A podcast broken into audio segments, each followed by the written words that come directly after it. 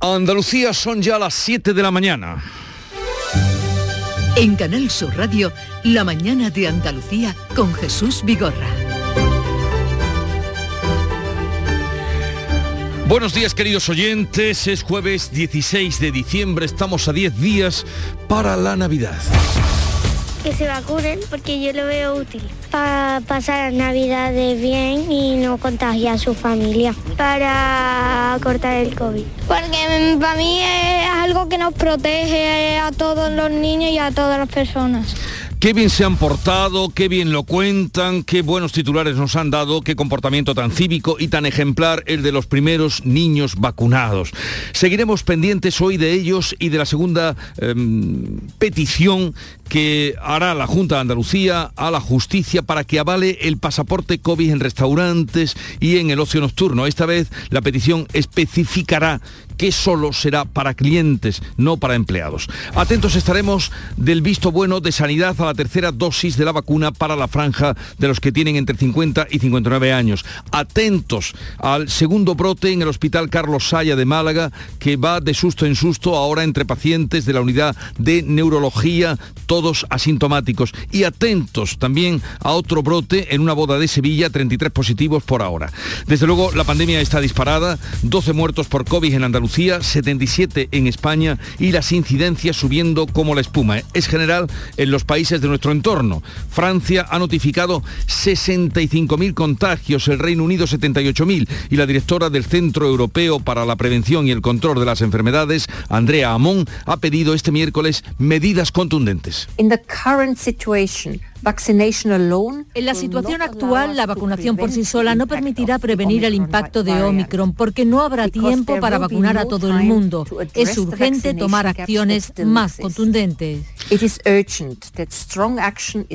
Pues preguntada por estas declaraciones, la ministra de Sanidad española, Carolina Darias, que ella de momento no prevé ampliar restricciones estas navidades, ha respondido así. Pero es verdad que esta alta cobertura vacunal también tiene que venir acompañada de la cultura del cuidado, porque todos los indicadores que miden el riesgo en nuestro país están subiendo, como estamos viendo, de una manera mm, sostenida hace ya varias semanas. 302 euros. El precio de la luz pulveriza su récord entre las 8 y las 9 de la noche de esta noche costará 345 euros.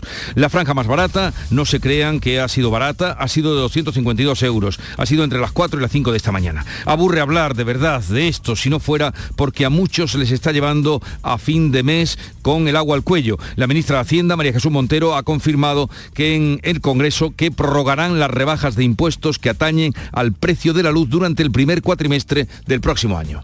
Vamos a prorrogar la bajada de los impuestos que acompañaban la factura de la luz durante el primer cuatrimestre del año que viene, porque la fiscalidad para este Gobierno es un instrumento que nos tiene que permitir preservar el estado del bienestar y acompañar la situación económica. Mientras tanto, la huelga de la patronal del transporte sigue adelante, sigue en pie para el lunes, martes y miércoles de la semana próxima y las organizaciones agrarias han convocado para los días 19, 20, 21 de enero. Silencio y quietud en La Palma después del rugido los temblores, los ríos de magma candente y la lluvia de cenizas, el volcán parece dormido.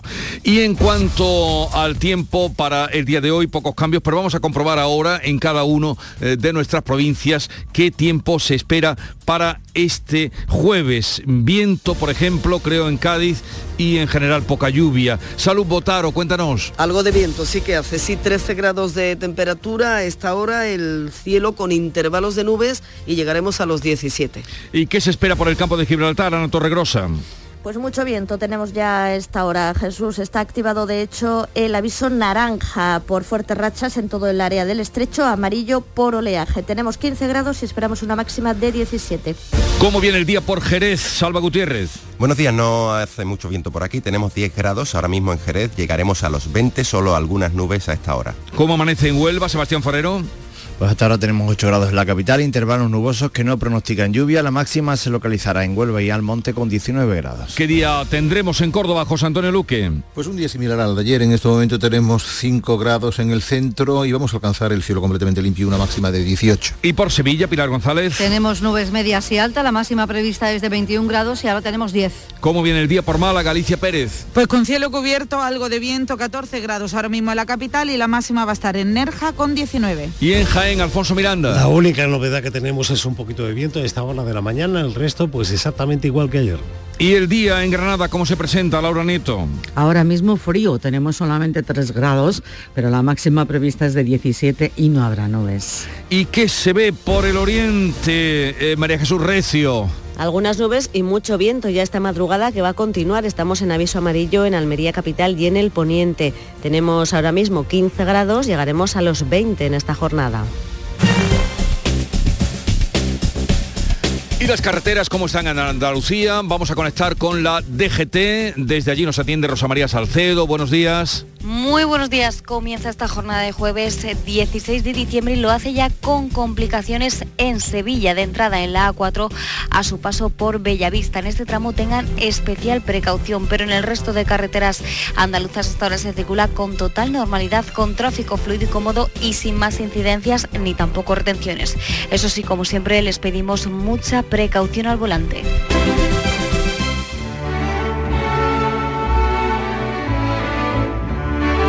Ahora que se animaba el sector de la hostelería, el aumento de contagios, la aparición de la variante Omicron y las alarmas comienzan a echar para atrás infinidad de comidas concertadas con restaurantes, el tempranillo lamenta este nuevo bajonazo al sector. Tempranillo de las cancelaciones, donde dije mil reservas y colas por conseguirlas, que estaban los restaurantes de reservas hasta arriba, Ahora ha cambiado la cosa y no es traidor el que avisa, porque el COVID no se ha muerto y el peligro sigue encima. Ya se frotaban las manos y ajustaban la cocina los empresarios del ramo. Y ahora ya ven, calma chicha. Llamo para cancelar y el dueño no se lo explica. Hemos vendido la piel del oso con mucha prisa y el oso sigue en el bosque y a ver quién llega y le chita. Antonio García Barbeito, observador de la realidad del día a día, que volverá con los romances perversos al filo de las 10 de la mañana.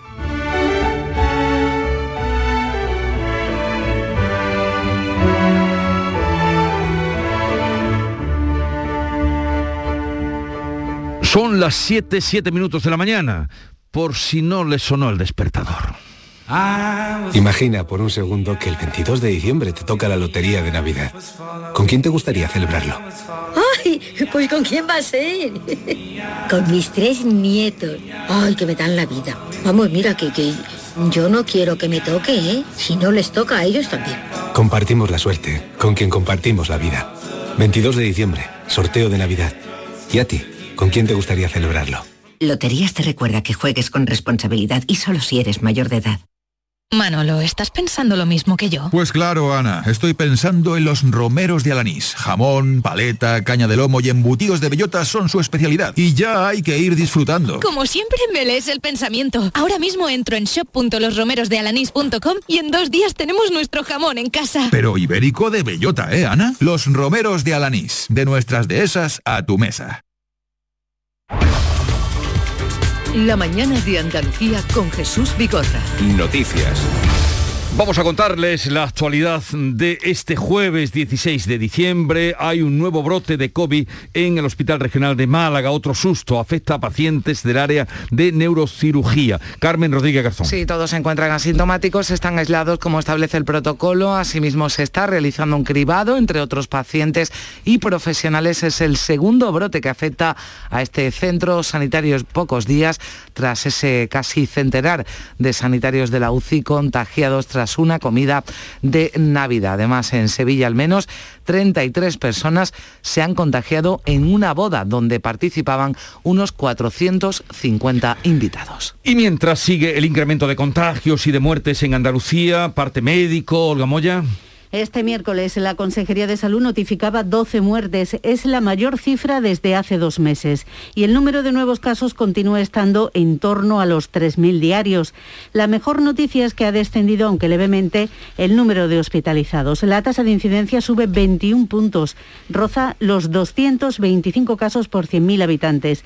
En España esa tasa se sitúa en 441. Se acerca al nivel de riesgo muy alto que marcan los 500 casos. El consejero de Salud, Jesús Aguirre, plantea la vuelta del uso obligatorio de las mascarillas en exteriores. Ya que es muy difícil, como ustedes saben, y máxime ahora, como estamos viendo en la época de Navidad, mantener el metro y medio de distancia como propone el propio Ministerio. De ahí la petición de esta consejería para que sea obligatoria la utilización de mascarillas en exteriores igual que en interiores. Ya hay 40 casos confirmados de Omicron en España, 18 en Andalucía.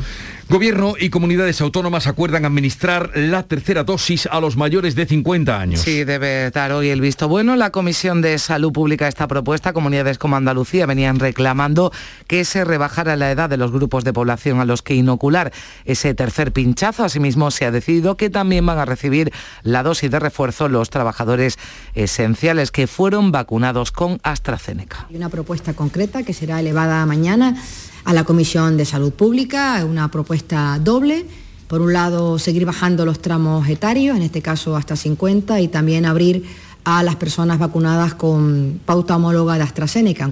El principal epidemiólogo de la Casa Blanca, Anthony Fauci, ha indicado que las vacunas de refuerzo funcionan bien frente a Omicron, si bien desde el Centro Europeo para la Prevención y el Control de las Enfermedades han pedido este miércoles una acción urgente frente a la expansión de la variante Omicron porque la vacuna, dicen, por sí sola es insuficiente. Y el presidente de Francia, por cierto, país que ha tenido 68.000 contagios en el último día, Emmanuel Macron, no descarta imponer la vacunación general obligatoria. Anoche, en una entrevista en televisión, admitía esa posibilidad sin llegar a confirmarla.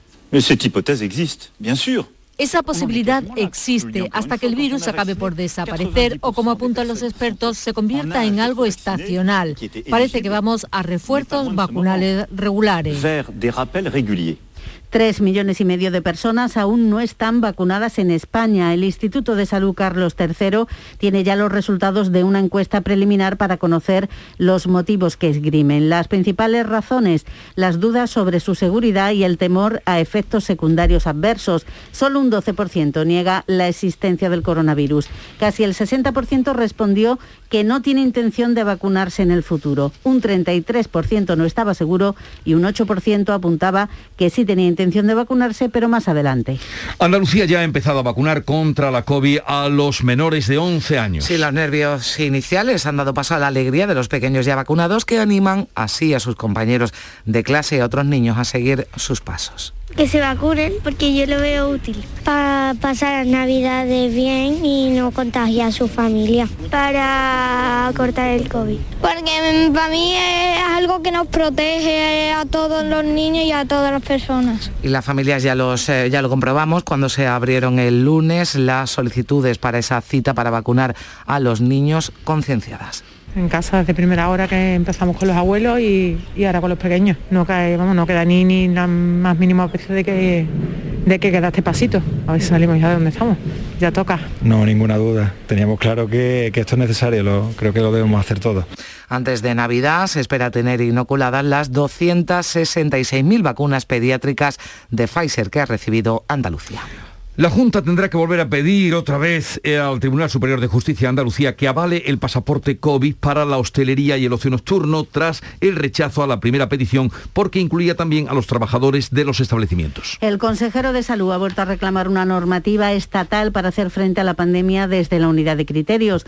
Los hosteleros, por su parte, ven adecuado y necesario el pasaporte COVID para la hostelería y el ocio nocturno en lugar de que adopten medidas más restrictivas. Javier de Frutos, el presidente de los hosteleros andaluces, valora que ese auto del TSJA reconozca que son lugares seguros y que no sea imprescindible realizarle test a los trabajadores. Supongo que bueno que son al final defectos subsanables, que supongo que la Junta lo, lo subsanará lo antes posible y así se lo se lo volverá a enviar al, propio TSJA y entendemos que en los días posteriores pues bueno se, ratificará el que se utilice el pasaporte COVID.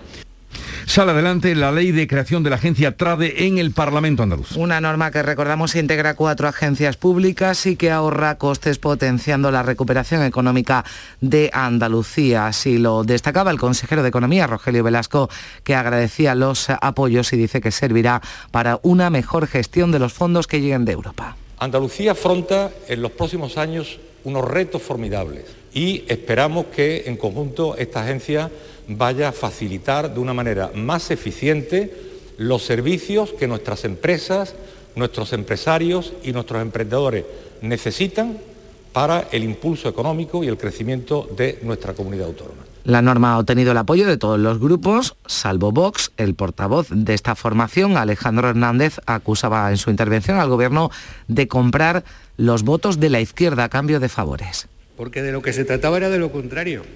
Estábamos en otra cosa. Nosotros no hablábamos de amalgamar o de aglutinar. Nosotros más bien estábamos en, permítame la expresión, en, limpiar la era en depurar, en sanear, en reestructurar la administración paralela que ya se sabía y se conocía que era innecesaria. Vos también se quedaba solo en la votación de su propuesta sobre una Ley de Concordia. Todos los grupos votaban en contra, a excepción de los socios de gobierno que se han abstenido. El Pleno se veía interrumpido unos minutos después de que los diputados no adscritos exhibieran fotos de represaliados de la guerra, entre otros eh, Chávez Nogales o Lorca, antes de que abandonaran sus escaños. Fue justo antes de que el diputado de Vox, eh, Benito Morillo, comenzara a exponer su proposición de ley. Nosotros no queremos que nuestro pasado, nuestro presente y nuestro futuro estén en manos de aquellos empeñados en dividir y en enfrentar a los españoles. Y nosotros no vamos a permitirlo. Y ahora que cada uno vote en consecuencia. En unos meses esto los andaluces lo juzgarán, no quepa la menor duda. Tengo la absoluta certeza, señorías, que estoy haciendo algo bueno por el presente y por el futuro de mi país. El rifirrafe más intenso era con la diputada del PSOE, María Márquez. Preguntaba a vos por qué quieren que desaparezca la ley de memoria histórica. Escuchen el grito de una familia de víctimas Déjennos en paz. Déjennos en paz. Dejen a nuestros muertos en paz. Saquen su odio de nuestros muertos, señoría. Ya está bien. Ya está bien. Dejen de confrontar y de provocar siempre con lo mismo. Siempre con lo mismo. El Pleno también tuvo como protagonista a Juan Espadas, que ha sido ya designado senador. Finalmente, el Gobierno conseguirá el apoyo de Esquerra Republicana de Cataluña a los presupuestos generales del Estado. Sí, creará el Gobierno, el Ejecutivo, un fondo estatal para financiar el doblaje al catalán de series de televisión para las, para las grandes plataformas. Han acordado incentivos y subvenciones para la elaboración de nuevos productos audiovisuales en catalán como para la traducción de material ya existente. Así lo explicaba el portavoz socialista Héctor Gómez.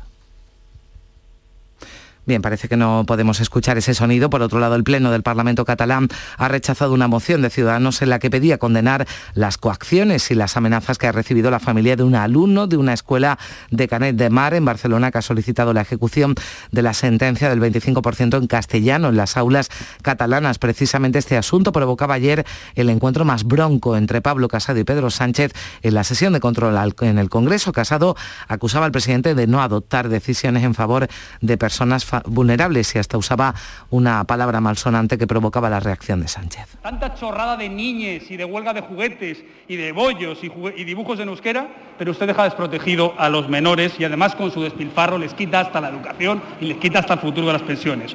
Mire, como diría usted, ¿qué coño tiene que pasar en España para que usted asuma alguna responsabilidad? Presidenta, acabamos de ver de nuevo un, claro ejemplo de cuál es la oposición, la falta de respeto que tiene a las Cortes Federales, la bancada de la... Ocurría ayer, además lo vivíamos en directo a las 9 de la mañana en la sesión de control. El precio medio de la electricidad en el mercado mayorista se dispara de nuevo. Hoy alcanzará los 302 euros el megavatio hora, un coste hasta ahora nunca visto. Será entre las 8 de la tarde y las 9 de la noche cuando cueste más caro. La ministra de Hacienda, María Jesús Montero, confirmaba que se prorrogarán todas las rebajas de impuestos que afectan al precio de la luz hasta el primer cuatrimestre de 2022. Vamos a prorrogar la bajada de los impuestos que acompañaban la factura de la luz durante el primer cuatrimestre del año que viene, porque la fiscalidad para este Gobierno es un instrumento que nos tiene que permitir preservar el estado del bienestar y acompañar la situación económica. Y las organizaciones agrarias han convocado huelga los días 19, 20 y 21 de enero. Sí, protestan porque los costes de producción superan lo que obtienen por la venta de su producto. Critican además que la reforma de la PAC hará perder al campo andaluz unos 100 millones de euros y además se mantienen para los días 20, 21 y 22 de diciembre el paro de la patronal de transporte. Continúan, eso sí, las negociaciones con el Ministerio para llegar a un acuerdo satisfactorio. Y en medio del fragor de la actualidad, una noticia para los libros de historia. En la Bahía de Cádiz ha aparecido un un enorme edificio que podría ser el templo de Melcart y de Hércules. Sí, tras siglo de búsqueda, expertos del Instituto Andaluz de Patrimonio Histórico y la Universidad de Sevilla creen que hay pocas dudas. Es una estructura que está ubicada a una profundidad de entre 3 y 5 metros, en dimensiones de 300 metros de largo y 150 de ancho. Ha sido localizada gracias a trabajos de teledetección. Son las 7.20 minutos de la mañana y en un momento estamos con la revista de prensa que tiene preparada ya Paco Rellero. Estamos hartos de no celebrar la Navidad. Es que no vino nadie. Si no había ni regalos. Pero este año se va a acabar. Queremos volver a jugar. ¡Esos! Porque todos queremos volver a jugar. ¡Vuelve la Navidad! ¡Vuelve a tiendas MGI! Autónomos, motor de Andalucía. Representan hasta el 25% del empleo en nuestra tierra. Con su esfuerzo construyen la mejor marca Andalucía. Ayudarlos en nuestra vocación en la Confederación de Empresarios de Andalucía, CEA. Infórmate en autónomos.cea.es. Campaña subvencionada por la Consejería de Empleo, Formación y Trabajo Autónomo.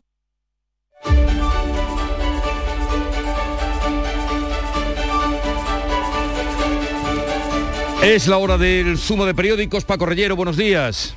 Buenos días, Jesús 721. Empiezan los pinchazos a los niños. Foto de portada del país y la tercera dosis de la vacuna que llegará a los mayores de 50 años. Sin embargo, la vanguardia recoge la advertencia del Centro de Control de Enfermedades. La tercera dosis de la vacuna no llegará a tiempo. Ves que hay distintos enfoques, mientras los técnicos avisan del riesgo de contagio por los encuentros familiares y los viajes de Navidad. Ante esta previsión, los expertos de la Unión Europea que piden duras restricciones para frenar la Omicron. Europa que se mueve de nuevo contra la pandemia y el recién elegido canciller germano Scholz, ya estamos a punto de pronunciarlo bien, Scholz promete mano dura contra los antivacunas en Alemania. Esto en cuanto a las autoridades, porque ABC lleva su portada que Omicron y la Navidad disparan un 545% los autotest de antígenos. Las familias proveyéndose eh, de eh, los autotest y en el español Pedro Sánchez que pide a la Unión Europea calma, un poco de calma para salvar el turismo. Ya estamos con esta expresión, salvar el turismo, salvar la Navidad, salvar el fin de semana o lo que venga ante la oleada de restricciones que se anuncian por eh, la nueva fase de la COVID. También hay información relativa al rey que compartimos con los oyentes en las portadas nacionales, por ejemplo en El Mundo, Juan Carlos I, que quiere regresar para el 5 de enero, volvería tras el discurso de Felipe VI, eh, dicen con mucha ironía en el español, para no chafarle, para no dañar el discurso de su hijo, de Felipe VI, y pretende estar el, rey emérito una temporada. No sabemos si es una temporada televisiva o una temporada más larga. Traslada a amigos y a empresarios, según el mundo el rey emérito, su satisfacción por el archivo de la causa suiza y la ilusión de celebrar su cumpleaños en España. Por tanto, eh, esta es la opinión del rey. Sin embargo, en Zarzuela hay frialdad ante una vuelta inminente del emérito. Y en el confidencial se dice lo contrario, ya veremos qué pasa. Y los ecos de una bronca sesión en el Congreso de los Diputados que abundan hoy en la prensa. En esa sesión a la que te refieres, el líder del PP, Pablo Casado, le dijo a Sánchez, lo acabamos de escuchar, ¿qué coño tiene que pasar en España? Parafraseando al propio presidente del gobierno que utilizó esa expresión cuando estaba en la oposición para criticar eh, la inacción de Rajoy. El coño de casado se da una vuelta por el hemiciclo, escriben en el diario.es. En News hacen un índice de esa expresión en el Congreso, que se ha dicho en repetidas ocasiones. Por ejemplo, desde Tejero hasta La Bordeta. El de La Bordeta decían en News, o dicen en News, que era eh, muy popular, muy campechano. En la foto de portada del mundo vemos a Casado reprochando al presidente Sánchez su inacción ante el acoso al niño de Canet y mostrando con un gráfico que España está a la cola de la recuperación de la Unión Europea. Parte de la prensa también recoge la displicente respuesta del presidente Sánchez. ¿Cuántos cafés se ha tomado esta mañana, señor Casado? Le contestó el socialista al popular. Y ABC lleva a su portada el fondo de este combate dialéctico eh, abrupto. El gobierno cede ante Esquerra, vuelve a ceder y financiará el doblaje en catalán. El asunto Netflix desbloquean los presupuestos los independentistas a cambio de más subvenciones estatales para la producción en lenguas cooficiales. Sánchez se limita a solidarizarse con la familia de Canet y Casado amenaza con demandarle. Para el diario.es, las derechas abren una nueva guerra contra el gobierno por el catalán y comparan Canet con el nazismo. A veces también recoge que Podemos aplaude que se llame delincuentes a jueces y policías en el Congreso y sobre la discrepancia entre Casado y la presidenta de Madrid es la tira cómica de Puebla para ABC. Vemos a Sánchez al presidente Sánchez sentado cómodamente en el sofá comiendo palomitas delante de la televisión y una voz que le pregunta ¿qué están echando Pedro? Y él contesta mi serie favorita, Ayuso y Casado. Hay también, claro, lo que pasa es no sé si todo el mundo recuerda, porque hay eh, mm, chistes como este que nos acaba de comentar que hay que tener ya unos añitos para recordar a Pedro y Pablo, ¿no? Aquella serie de nuestra eh, infancia y juventud. También análisis y crítica sobre la comisión de investigación Kitchen. ¿Qué se dice? El País, que dedica un editorial a la comparecencia de Rajoy en la comisión de investigación de ese caso, el caso Kitchen, el formato de interrogatorio al expresidente del gobierno, ese señor del que usted me habla, mostró a juicio del país las luces y las sombras de las comisiones de investigación. Según el diario de Prisa, los diputados buscan más el lucimiento propio y el desgaste del adversario que el esclarecimiento de unos hechos generalmente desgraciados. La apertura del país, por cierto, habla de que cuatro de cada diez hogares españoles pagan más cara la electricidad que en 2018, sin visos además de dejar de subir, ni que el gobierno tenga una herramienta eficaz para frenar esta escalada. Aunque en la vanguardia sí encontramos que el Ejecutivo de Pedro Sánchez va a alargar al menos hasta abril la rebaja fiscal mm. en la factura de la luz. Y ya está por aquí Nuria Gaciño. Buenos días, Nuria. Hola, ¿qué tal? Muy buenos días. ¿Qué tal, Nuria? El Sevilla sigue adelante en la Copa del Rey por los pelos y dice adiós el Atlético sanluqueño. Muy mal el Sevilla que necesitó de la tanda de penaltis para eliminar al Andrax Balear, equipo de segunda ref. Los de Lopetegui no fueron capaces de superar a un rival mucho menor sobre el papel. Empate a uno al final del partido, prórroga y la pena máxima con sufrimiento para poder estar mañana en el sorteo de la tercera ronda copera. El que no dio opciones al Atlético Saluqueño fue el Villarreal que goleó en el Palmar por 1 a 7. Continúa hoy la Copa donde estaremos muy pendientes de cinco equipos andaluces, nada menos. Y uno de ellos pasará seguro a la tercera ronda copera, será el que salga del duelo andaluz entre el Atlético Mancha Real y el Granada. El equipo jienense sueña, sueña con poder dar la sorpresa eliminando a un primera y en el Granada, a pesar de las bajas, se confía en que las rotaciones cumplan. Rotaciones habrá también en el Betis, que visita el Talavera de la Reina. El Cádiz se desplaza al Albacete, mucho más preocupado el equipo cadista por la Liga que por la Copa. Y el que lo tiene a priori algo más complicado es el Almería, que juega fuera de casa, se enfrenta a la Morevieta, de los pocos equipos capaces eh, este año de haber ganado al líder de segunda. También hemos tenido Copa del Rey de Balonmano, 16 avos de final con victoria del Ángel Jiménez de Puente Genil ante el Puerto Sagunto, 34 a 37 y derrota del Málaga 29 a 35 ante el Sinfín de Santander. Además, el Unicaja ha sellado su pase a los octavos de final de la Liga de Campeones de Baloncesto al vencer al Nizhny Novgorod ruso por 93 a 69. Nos hemos quedado sin representación española en el Mundial de Badminton que se celebra en Huelva y en el Mundial de Balonmano. La selección femenina se va a medir mañana a Noruega en las semifinales que se van a disputar en Granollers a las 8 y media de la tarde. Y seguimos pendientes de la Copa de África prevista para el 6 de enero en Camerún. A pesar de que la organización insiste en que se va a celebrar, hay muchas presiones para que se aplace por culpa del COVID. La falta de un protocolo sanitario ha puesto en alerta a los clubes europeos, sobre todo a los de la Premier, cuyos jugadores, los que participen en esta Copa, tendrían que guardar además cuarentena a su regreso a Inglaterra. Así que a día de hoy hay muchas probabilidades de que se aplace. Paco, ¿y con qué echamos el cierre? Pues mira, Jesús, estoy muy preocupado porque leo en la prensa catalana que están haciendo PCRs a los pollos de la, de la feria avícola del Prat. ¿Eh? la PCR ha llegado a los a ver. pollos, hay 70 Esto, pollos que- oye, de pe- la pe- conocida.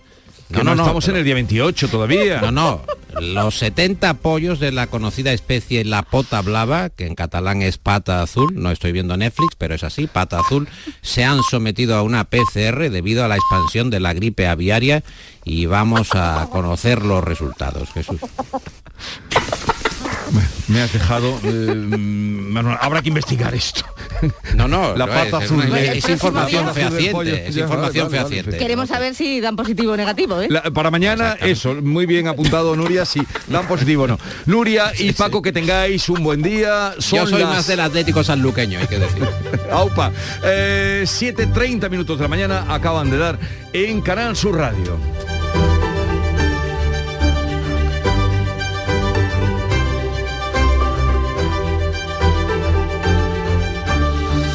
En Canal Sur Radio, La mañana de Andalucía con Jesús Vigorra.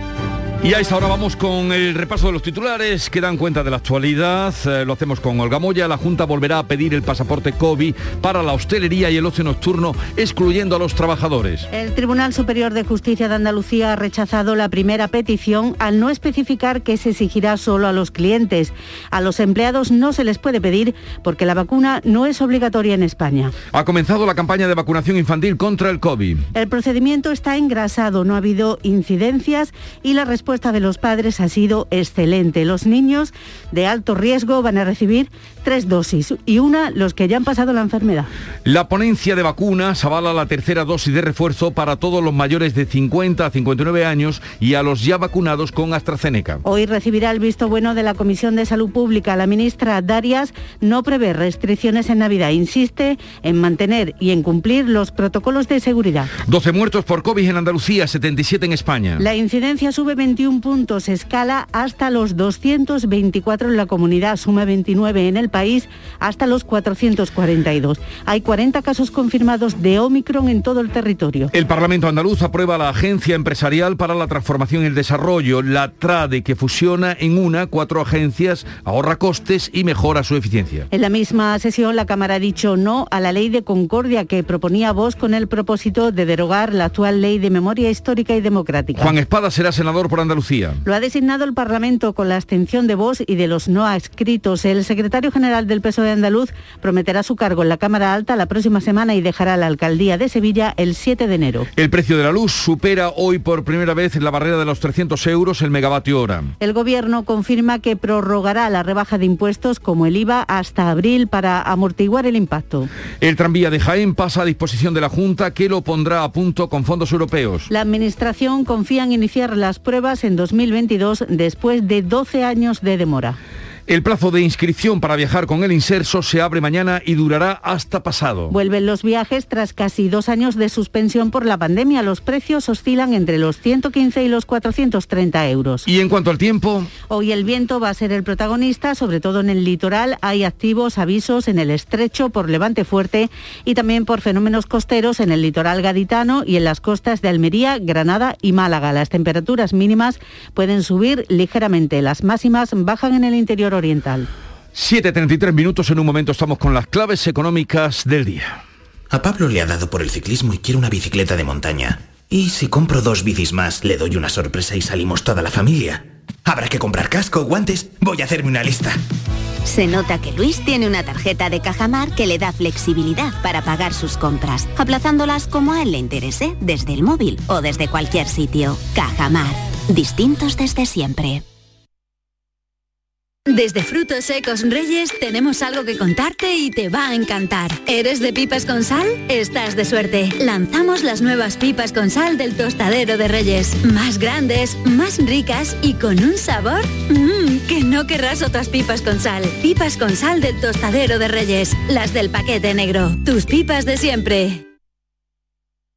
Los viajes del Inserso ya están en Viajes El Corte Inglés. Si ya estás acreditado para viajar, ven con tus datos personales a cualquiera de nuestras agencias y gestionaremos tu reserva el día que corresponda en tu comunidad autónoma. No esperes más. Tu viaje del Inserso con la garantía y confianza de Viajes El Corte Inglés. Te lo has ganado.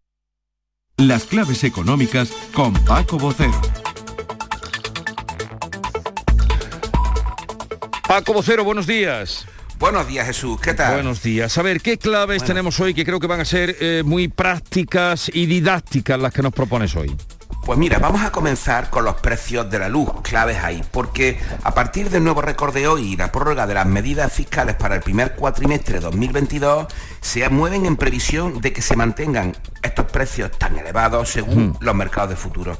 Pero, ¿qué son los mercados de futuro? Bueno, pues recordemos que son los mercados donde se negocian mediante compraventa los precios de un bien o un producto en una fecha determinada, es decir, donde se cruzan las operaciones sobre la estimación que alcanzarán los precios de ese bien o ese producto en un día determinado.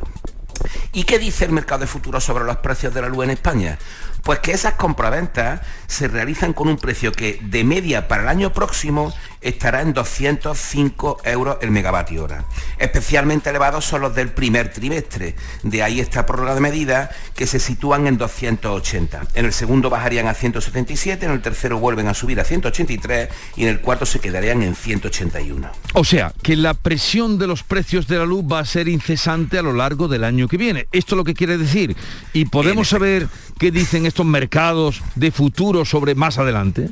Pues mira, por supuesto, de acuerdo a los TEMEZ, MEFF, ese acrónimo que es el mercado de futuro y derivados de bolsa y mercados españoles, hay precios de la luz hasta 2031. Mira, en 2023 la media del precio llegará hasta, bajará hasta los 91 euros, en 2024 hasta los 66, mm. en 2025 hasta los 56 y así sucesivamente hasta que dentro de 10 años ahora mismo el cruce está en 41 euros. Y hablamos de precios medios base, si nos vamos a la media de los más altos, por ejemplo, los picos donde más se encarecen, el año que viene en concreto estaríamos hablando de una media de 238. De cualquier forma, esto es muy fácil de consultar. La dirección web es www.mefs.es. Una vez abierta se pincha en la pestaña donde dice derivados commodity, las commodities son materias primas, y al desplegarse se vuelve a pinchar donde dice productos. Y ahí se pueden ver los precios futuros de la luz. Es muy fácil en tres pasos.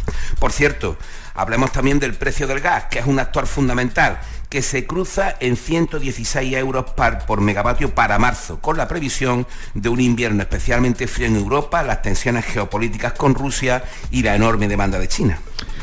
Es decir, con todo lo que nos estás contando y exponiendo, que en este capítulo los precios de la energía hay en este sentido malas noticias. Sí, por desgracia, al menos en el primer semestre del año. De ahí que la alarma ya estén sonando en los bancos centrales por la inflación, que ha dejado de ser transitoria en sus previsiones. Y esto es importante, porque puede marcar un cambio de perspectiva a lo largo del año que viene respecto a las compras de deuda y en 2023 a los tipos de interés. Pero esto lo vamos a ir viendo poco a poco, por supuesto. De hecho, hoy comparece Christine Lagarde, la presidenta del Banco Central Europeo, a las dos y media hora española desde Frankfurt. Y ya anoche la Reserva Federal anticipó subidas de tipos de interés en Estados Unidos para 2022 y 2023. De cualquier forma, eso no significa que vaya a pasar aquí, pero marca un camino.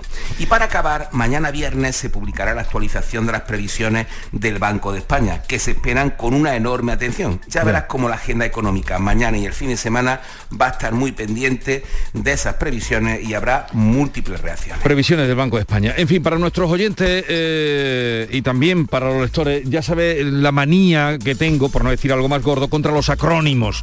Tú has hecho referencia, bien hecha como siempre, eh, porque hoy toda la prensa leo en titulares la Fed, la Fed, eh, la Fed anticipa tres subidas, eh, la Fed acelera el ritmo eh, y, nadie explica, tú lo acabas de decir, es la Reserva Federal, ¿no? Exactamente, la Reserva Federal es la Fed, pero es mucho más cómodo llamarlo así. El uso de acrónimos siempre hay que recordar que lo suyo es, aunque hablemos de PIB, aunque hablemos de... Hay los acrónimos hay que explicarlo, hay que dar una base, porque si no lo decimos, pues entonces eh, estamos confundiendo enormemente eh, eh, a, es que a las personas. no, no, no, no discrédito. Si yo le preguntara, no tengo tiempo a detenerme a los oyentes, pero esta mañana viendo la prensa, eh, la Fed, la Fed, la Fed, pero bueno, ¿y, qué es la? Eh, se Mira, lo hemos a los oyentes, antes- tú lo has hecho muy bien, digo, a ver, la Reserva Federal. ¿Ya están ustedes Sí. informados? Ea, pues ya. Como, y como hemos dicho antes, antes de que nos vayamos, hemos hablado antes de MEF. ¿Qué es MEF? Y hemos dicho explicado. M-E-F-F, pues el mercado oficial de opciones y futuros financieros. Bueno, Por eso hay que escuchar a Paco Vocero cada mañana en las claves económicas. Paco, que tengas un bonito día y hasta Igualmente. mañana. Adiós, adiós. Gracias, hasta luego. En Mariscos Apolo te ofrecemos los mejores productos del mar congelados, seleccionados de diferentes caladeros del mundo para llenar tu negocio esta Navidad. A tus clientes les encantará nuestra selección de mariscos y pescados como el langostino y pulpo entre una gran variedad. Encontrarás todo lo que buscas en Mariscos Apolo. Además, te ayudamos a impulsar tu negocio con el Club Apolo. Inscríbete en club.mariscosapolo.com. En Canal Sur Radio, por tu salud, responde siempre a tus dudas. Las patologías renales y cardíacas se tratan en unidades multidisciplinares y hoy desde el Hospital Torre Cárdenas de Almería conoceremos cómo se hace, así como las ventajas que tiene para pacientes con insuficiencia renal y problemas cardíacos que están muy asociados.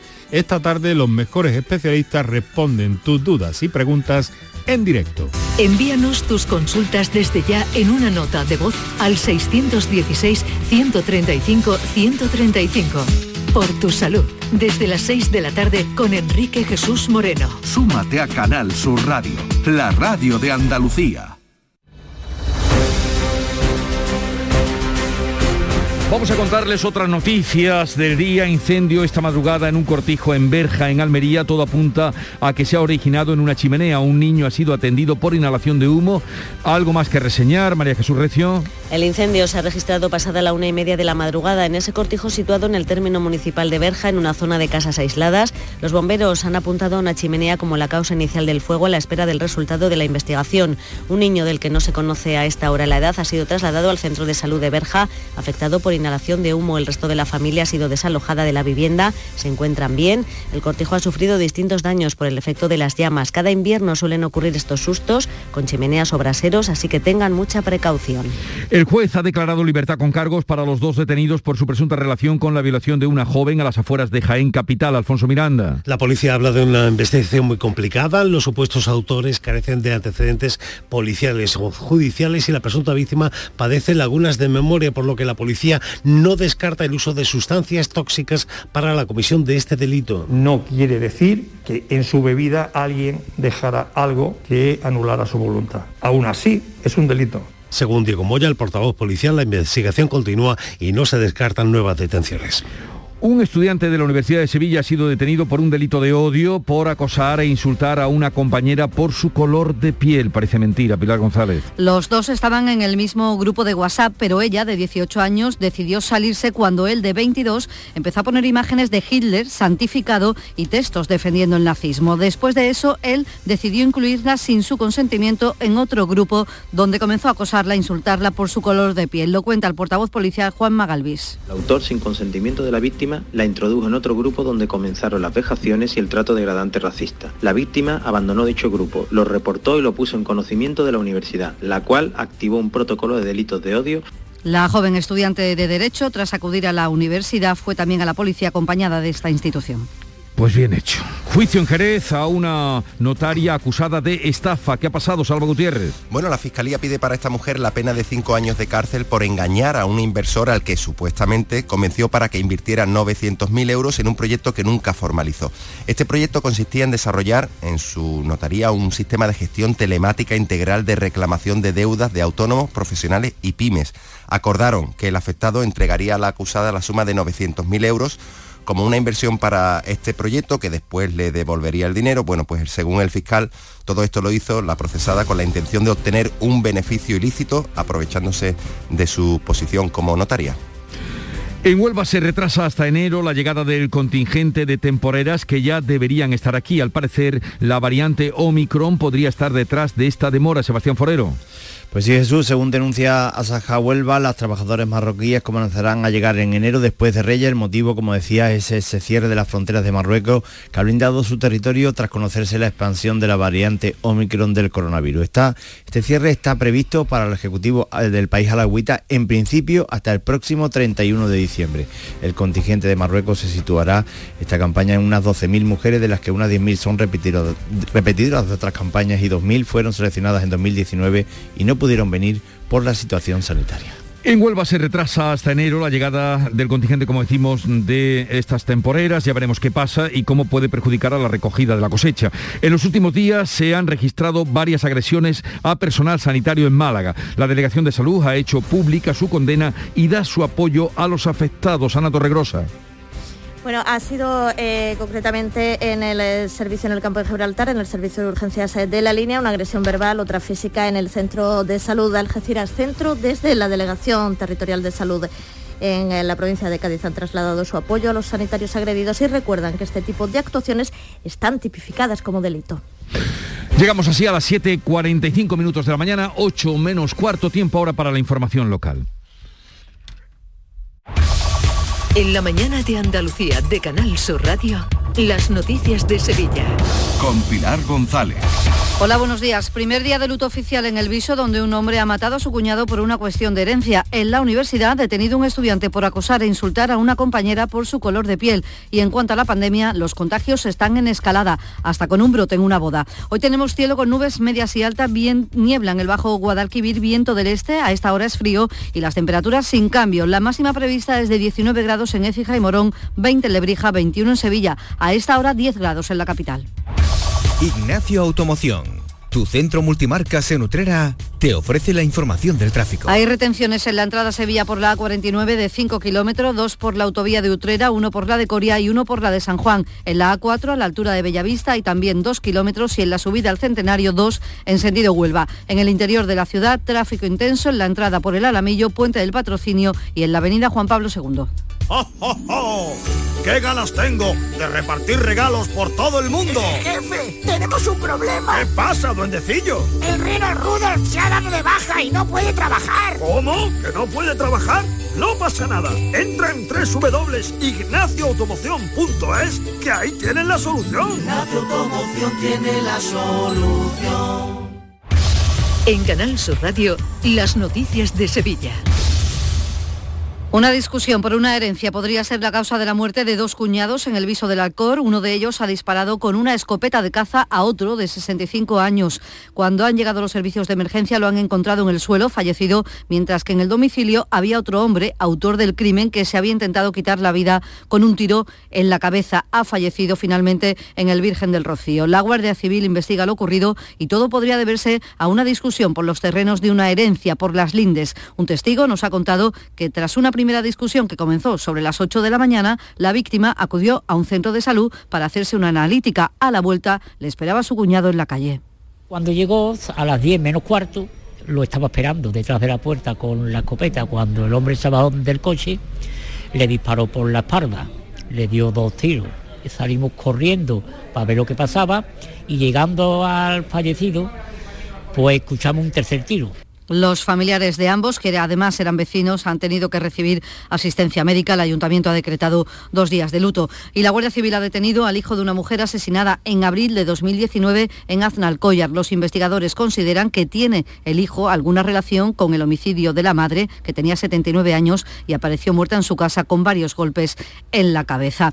Y un estudiante de la Universidad de Sevilla ha sido detenido y puesto a disposición judicial por un delito de odio, por acosar e insultar a una compañera por su color de piel. Ella tiene 18 años, es estudiante de Derecho y ambos estaban en un mismo grupo de WhatsApp del que ella se marchó después de que él santificara con una imagen a Hitler. Después de eso, cuenta el portavoz policial Juan Magalvis, él la volvió a incluir en un grupo de WhatsApp y allí comenzó a insultarla. El autor, sin consentimiento de la víctima, la introdujo en otro grupo donde comenzaron las vejaciones y el trato degradante racista. La víctima abandonó dicho grupo, lo reportó y lo puso en conocimiento de la universidad, la cual activó un protocolo de delitos de odio y acompañó a la misma a las instalaciones policiales a denunciar tales hechos. 7 de la mañana y 48 minutos. Si eres de los que disfruta compartiendo tus sabores favoritos, esta noticia te interesa, porque en el Centro Comercial Los Alcores ampliamos nuestra oferta de restauración con la apertura de dos nuevos establecimientos, KFC y Burger King. Además, puedes realizar tus pedidos desde tu coche. Ven y saborea cada momento con el nuevo KFC y Burger King del Centro Comercial Los Alcores, en Autovía Sevilla-Málaga, salida 7. Mucho donde disfrutar.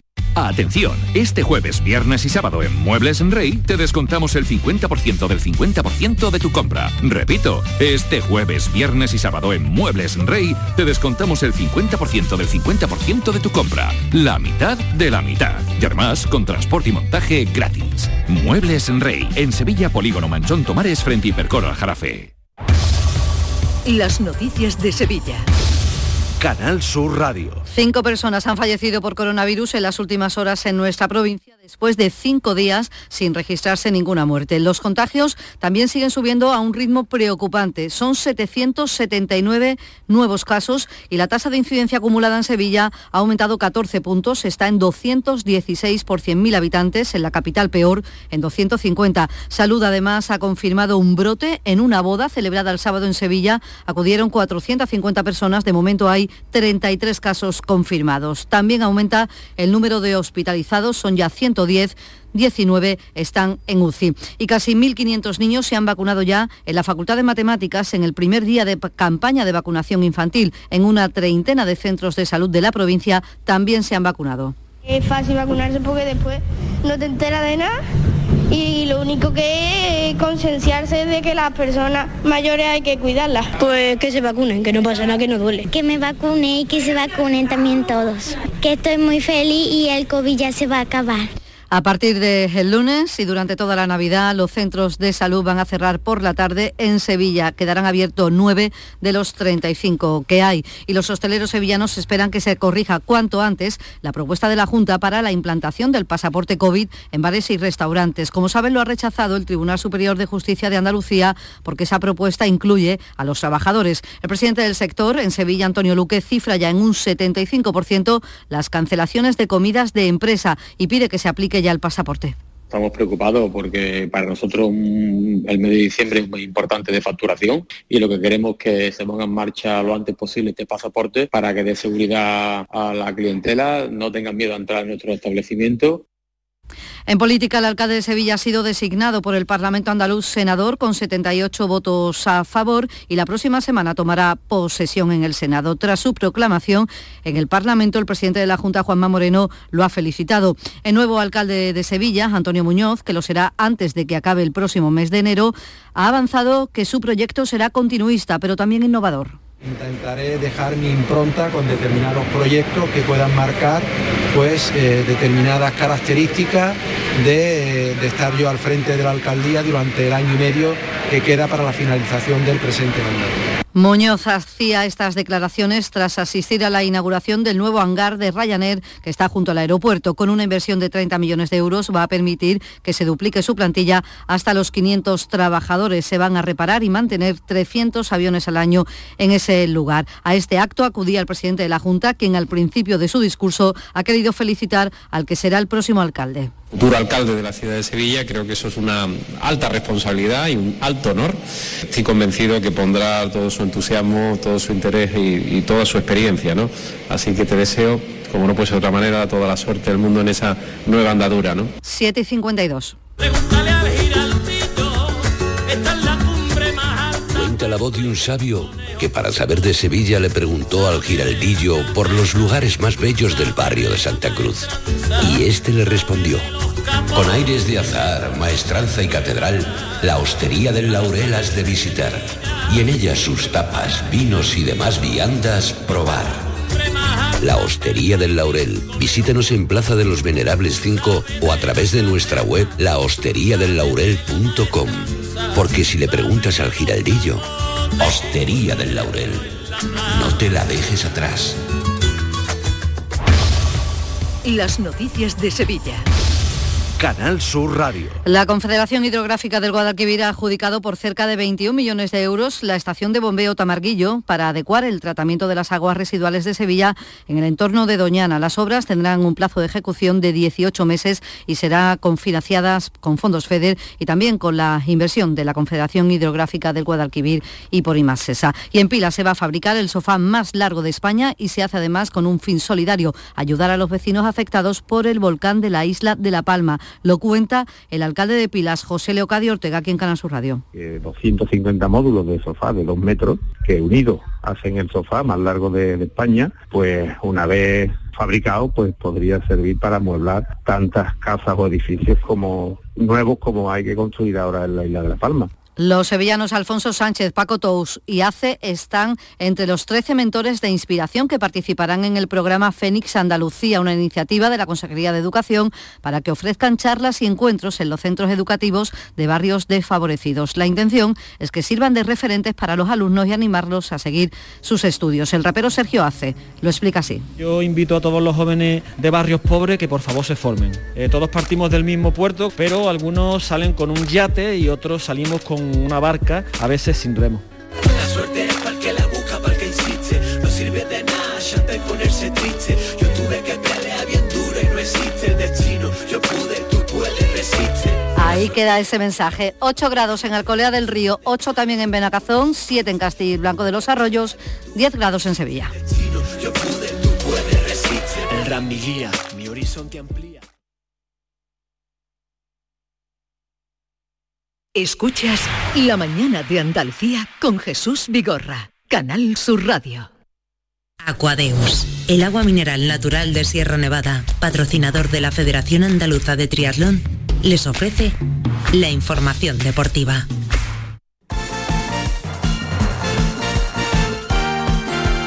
Ocho menos cinco minutos, tiempo ya para el deporte. Nuria Gaciño, ¿qué tal? Muy buenos días. Buenos días. Le costó, le costó al. Sevilla frente a un equipo, bueno, que está en la segunda federación, que, pero que no se lo puso nada, nada fácil a los de Lopetegui. Muy mal, muy mal el, el Sevilla en ese partido fe- frente al Andrax Balear, equipo como decías de segunda ref. Sufrió más de lo esperado, terminó el partido y la prórroga con empate a uno. Así que no hubo más remedio que ir a los penaltis en los que también se sufrió. La explicación de Lopetegui, la justificación para haberlo pasado tan mal no fue otra que el césped artificial. De un fútbol totalmente diferente, con 8 metros menos de amplitud el campo, es, otro juego, ¿eh? entonces eh, hay que adaptarse, no es sencillo y, y bueno, al final hemos conseguido el objetivo. Pues sí, no queda otra que adaptarse en estas primeras rondas coperas, que nunca se sabe lo que te puede tocar, pero a Hmm. pesar de ello se tendría que haber dado otra imagen. Mucho va a tener que mejorar el Sevilla, que Hmm. este fin de semana se enfrenta al Atlético de Madrid en la Liga. Bueno, y además que no fue un equipo, digamos, o sea, tiró de algún jugador de la cantera a Lopetegui, pero no era un equipo B del Tendrían Sevilla. que haber sí. sido eh, muy superiores, de hecho lo son eh, ante el Andrax Balear. Y el que no tuvo, por ejemplo, dificultades y cumplió, otro Hmm. equipo de primera división como fue el Villarreal, a costa de un equipo andaluz, a costa del Atlético Saluqueño, al que goleó 1 a 7 en el Palmar y bueno, ha podido sellar con mucha facilidad el pase a la tercera ronda de Copa. Bueno, pues eh, eso ocurría ayer, hoy será el turno ya para todos los andaluces que quedan, para el Betis, para el Cádiz, también tenemos ese duelo Sí. andaluz, Nuria. Un total de cinco equipos andaluces. Eh, escuchábamos antes la justificación de Lopetegui, Sí. esa mala adaptación al Sí. césped artificial. Bueno, pues el discurso del técnico del Granada, de Robert Moreno, para afrontar el duelo andaluz de hoy frente al Atlético Mancha Real, viene a ser muy parecido. Hay que ser conscientes que esto del fútbol cada vez está más igual, eh, además la superficie de los terrenos de juego, los, eh, los campos, la motivación pueden llegar a igualar esa diferencia de, de órica de nivel que hay y en un partido puede pasar cualquier cosa. Eh, somos conscientes, el equipo ya en otros años en Hospitalet, en Badalona, sufrió en campos de césped artificial que estaban quizá en mejores condiciones y con más eh, espacio, con más metros, con lo cual aquí se vuelve una tarea difícil. Bueno, ya Robert Moreno, por si acaso, Ya ya, ha buscado la excusa, ¿no? Pero esto, bueno, son excusas de mal pagador, ¿no? Lo que decimos porque, en fin, se da por hecho y pese a que las condiciones, que pese a esos equipos salen con muchísimas ganas, es verdad. que son superiores y bueno, al menos tienen que trasladar una buena imagen. ¿no? Lo de la motivación, desde luego, se lo compro Mm. porque es verdad que salen Sí. muy, muy enchufados, ¿no? Pero para que la gente vea la dinámica positiva y negativa que hay en los clubes, eh, si en el Granada su técnico habla pues de dificultades, Hmm. en el Betis pasa todo lo contrario. Ante el compromiso de hoy frente al Talavera de la Reina en Copa, Al técnico Pellegrini no se le pregunta por el objetivo de alcanzar la Copa, se le pregunta ya por luchar por la Liga, porque son terceros. Peligroso de repente crear ilusiones, ¿no es cierto? Que en base a una, que, por suerte es en base a una realidad futbolística, pero yo creo que hay que centrarse en lo que nos toca ahora, que es clasificar en la Copa del Rey y el resto dejarlo en su momento. Pero para que Mm. se vean las dinámicas tan diferentes, ¿no? Sí, que las sensaciones. Sí, sí, vamos, yo recuerdo hace muy poco, ¿no? Que al Betis se le preguntaba por eso, pues por llegar a la final de la Copa del Rey, en fin, pero ahora ya por Exacto. otros por otros eh, objetivos. También el Cádiz juega Sí, hoy, Nuria. mucho más eh, calmados están los ánimos en el Cádiz, no es para menos, estando en puestos de descenso. Así que la Copa no es que moleste, pero tampoco eh, se van a depositar todos los esfuerzos en esta competición.